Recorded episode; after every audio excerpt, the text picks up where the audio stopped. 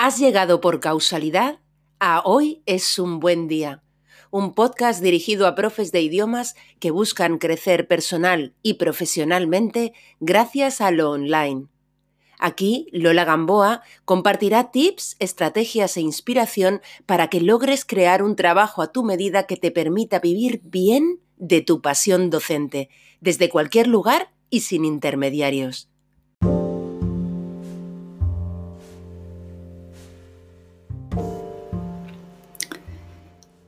Cuando no trabajas, por ejemplo, cuando estás de vacaciones, ¿dejas de percibir tu remuneración como profe de idiomas?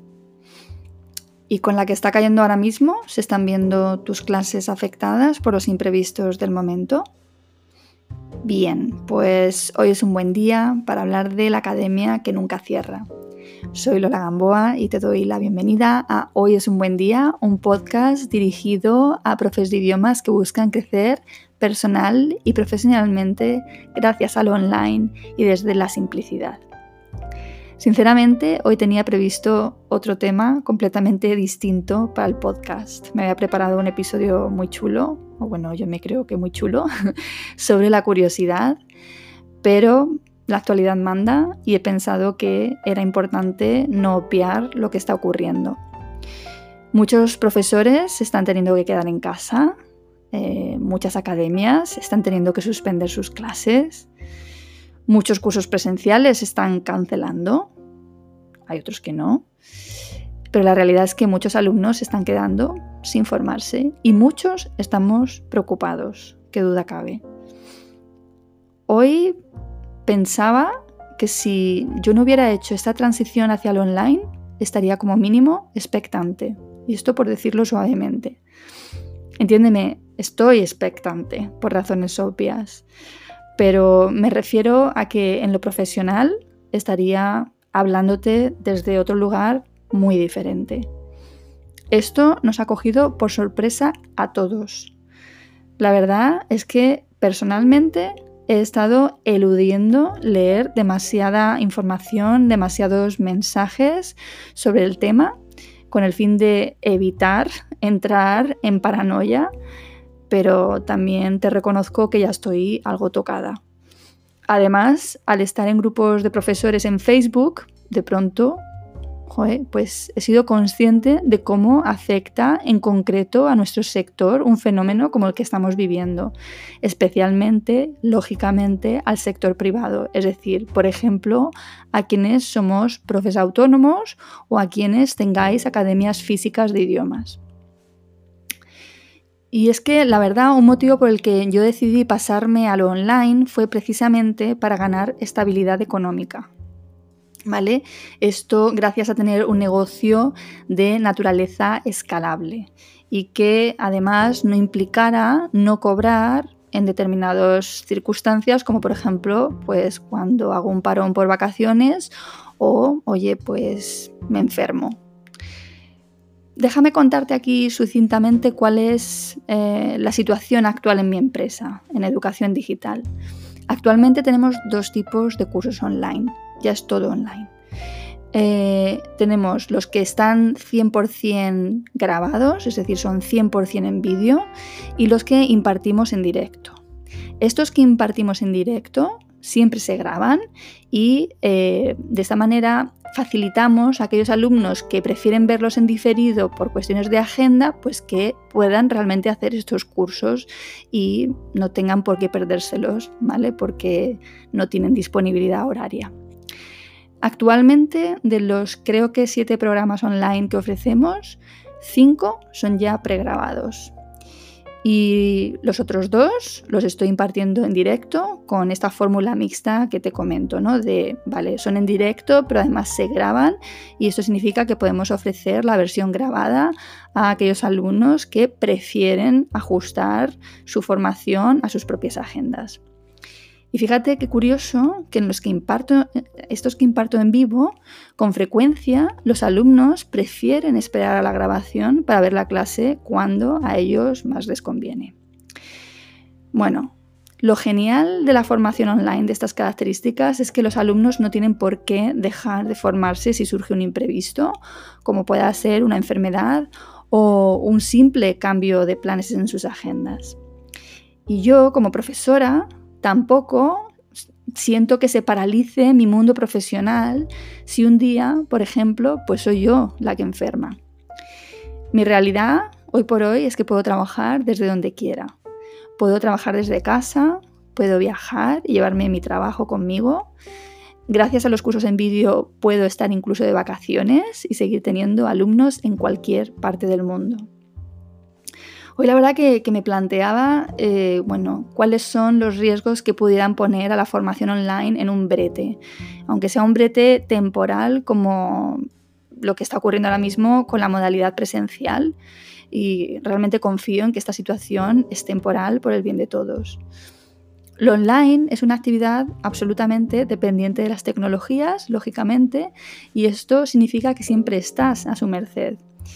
Entonces es evidente que, no sé, un apagón tecnológico, un ciberataque o mm, simplemente quedarnos sin internet un día tendrían pues efectos determinantes ¿no? en esta labor. Nada se puede descartar y está visto que la realidad puede superar a la ficción. Pero hoy por hoy, la academia online es la academia que nunca cierra. Es la que reparte flexibilidad para todos, para el alumno y para el profesor. La que te da las herramientas para acceder a más alumnos sin que ello implique echarle más horas de trabajo y que por lo tanto te permite liberar incluso tu agenda. Se adapta a muchas edades y a muchos colectivos. Y oye, que conste que no abogo por la desaparición de la formación presencial. ¿eh? A mí me encanta, pero creo también que hay hueco para todo. La verdad que puedo imaginar que muchos ahora quieren convertir en su presente lo que veían como el futuro. Pues mira, nunca es tarde. Si está en tus planes hacer una transición parcial o total al online, quizás no haya mejor momento para probarlo. Porque la realidad es que ahora lo online puede ser, y de hecho lo está siendo, la solución para todos los implicados, ¿no? Para los profes, los alumnos, padres y madres, para las personas que, que tienen centros o academias.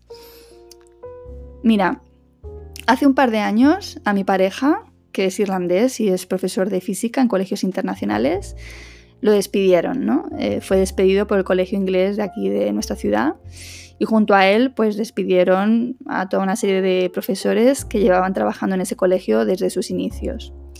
En definitiva lo que ocurrió es que fueron sustituidos por profesores más jóvenes con salarios muy inferiores.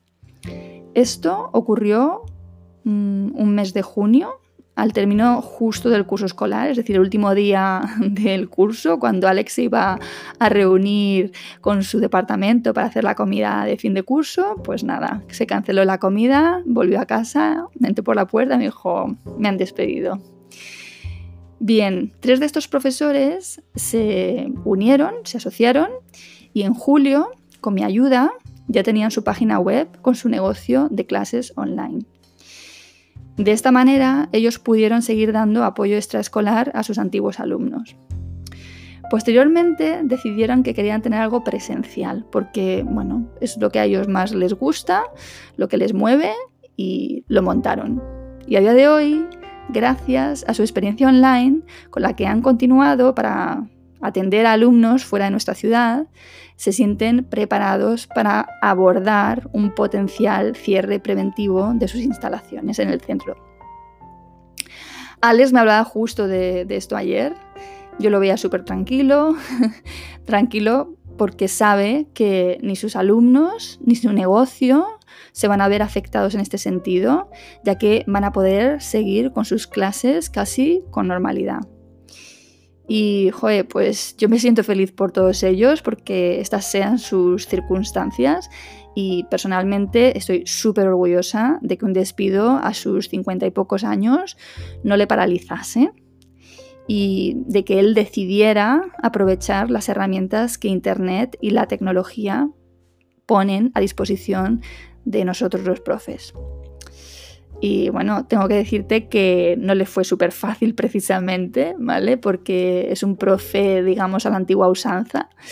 Eh, tanto él como sus otros dos compañeros tuvieron sus dificultades con la parte técnica, pero mira, lo hicieron y hoy por hoy se sienten cómodos y en casa con la tecnología. ¿Qué quiero decirte con todo esto? Bueno, Evidentemente está en tus manos sacar tus propias conclusiones y siempre me gusta añadir últimamente esta idea de que no tomes nada de, lo que yo te digo por cierto, sino que experimentes por tu propia cuenta.